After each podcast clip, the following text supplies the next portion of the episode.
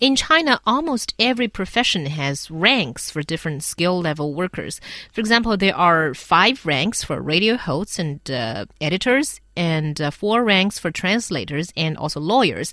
Workers can be promoted to a higher level when they pass professional exams, have certain years of experience, or get published uh, in a professional publication. And besides, workers also must pass a national foreign language test to get higher rank.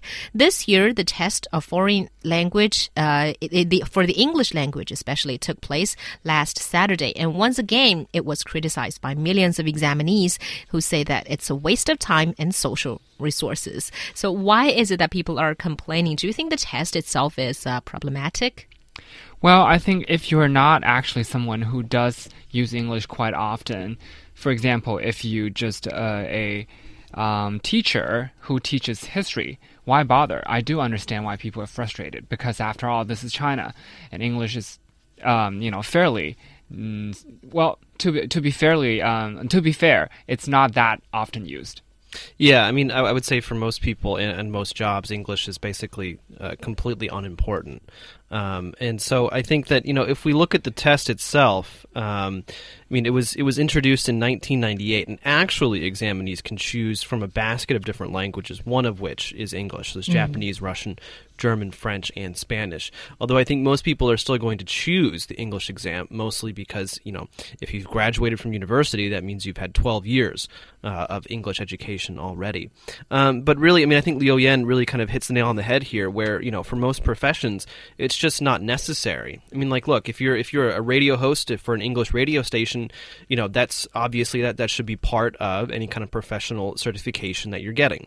Um, but if you're you know an engineer or or some kind of uh, mechanic or something like that, and unless you're doing business globally, there's really no reason um, to, to be tested on English whatsoever. Yeah, it does seem that a lot of our daily lives doesn't have a lot to do with English. But even for those who, uh, for whom English may be a plus or even a bit of a necessary skill, there are still, I think, a lot of complaints as to why this test uh, within, uh, um, you know, among all tests should be the required one.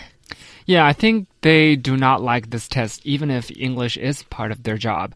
Uh, one of the major reasons is that it's just not very accurate in terms of reflecting your true English abilities because a lot of people worry that the current test is just basically, you know, if you can gather previous test examples, um, then you can recite all the answers and then you can do fairly well.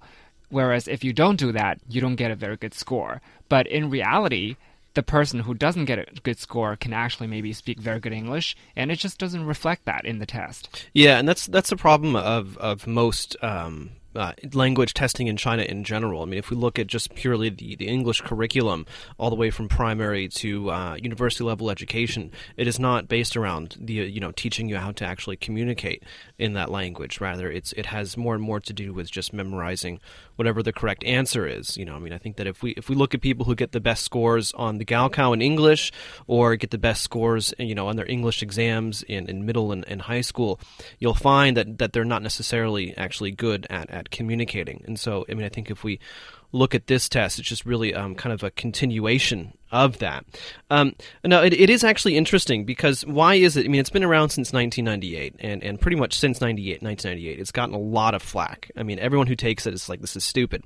And then, now the next question is, why is it still there? Mm. Uh, and it really does look like, I mean, it, part of the part of the reason could be is because it's a huge moneymaker.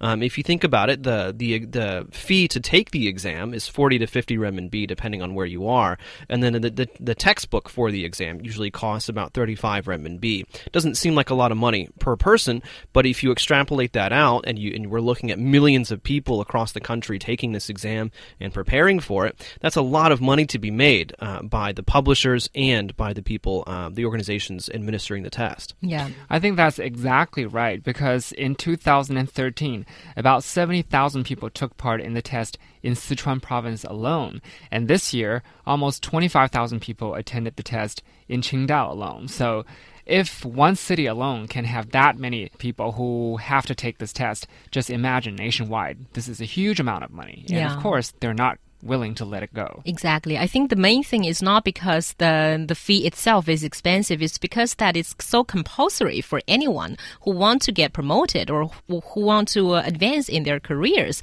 Because if you talk about, for example, another test, the public English test system, 全国英语等级考试, that's also national, and you can take that whatever level, you know, and anyone can take it. But then it's not compulsory for, say, enter, getting a job or entering a multinational. But this one, as long as you're in the sort of government public system and you want to go up the career ladder, then you have got to take it. Well, no, and I also think it's funny because I mean, you you mentioned multinationals, and I think that you know many multinational firms, as as part of their recruitment process, they might look at your IELTS score or, mm. or your TOEFL or or any other English-based score.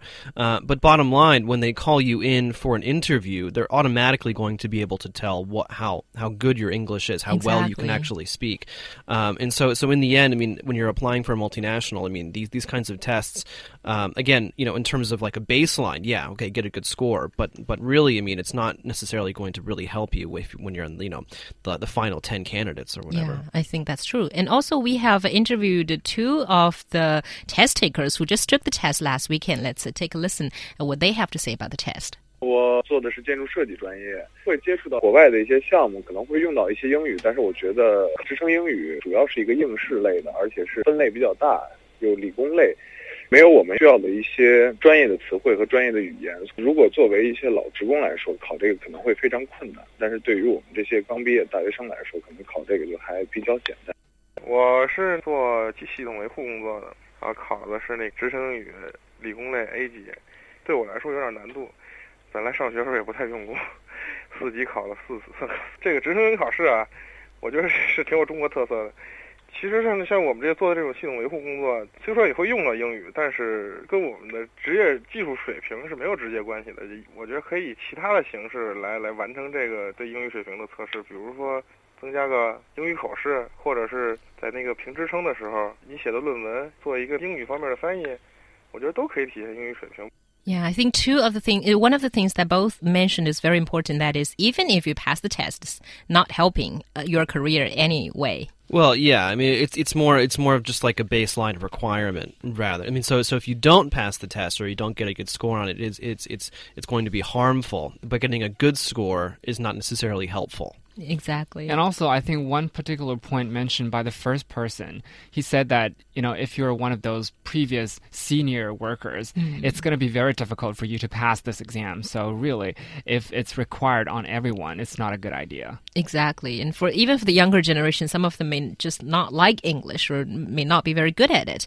And also, if you look at the broader picture nationwide, it seems that there is an urge from the policymakers to sort of reduce the importance of English tests in the whole system, in the whole education system. Yeah, and also, I mean, especially when we look at these uh, professional certifications or titles or whatever, they're usually only applicable if you're working for the government in, in some mm, way, shape, or form. Right. And so I, I, think that really, it, it, it, really does not reflect, I would say, the needs of, of the job market. The idea that, you know, people do have to take this test, and yet somehow it's really only for government affiliated workers who, who it's, it's really, really important. And I think that, I mean, it, the whole system of professional certification and professional titles, I think really does need to be looked at and examined because, you know, yeah, certification is important, but I think that you know experience and you know working style and things like that are usually going to be um, a lot more important than whatever special certification we're talking about. I mean, yeah, I mean if you're if you're a sysadmin, for example, having you know the uh, Nortel or the the, the Novell um, uh, security system certification, yes, of course, that is going to be important. You know, having certification showing that you know how to run a Windows 8 server, that's important. But I mean, for doing radio, do you really need certification mm-hmm. for that? I think there's one more reason. It might not be one of the major reasons, but it's still there. Some people complain that after they submit the application, uh, suddenly they get all kinds of you know phone calls selling textbooks and you know guides and things like that. So it's it's really a big hassle. On top of that, you have to worry who is selling my information to these people.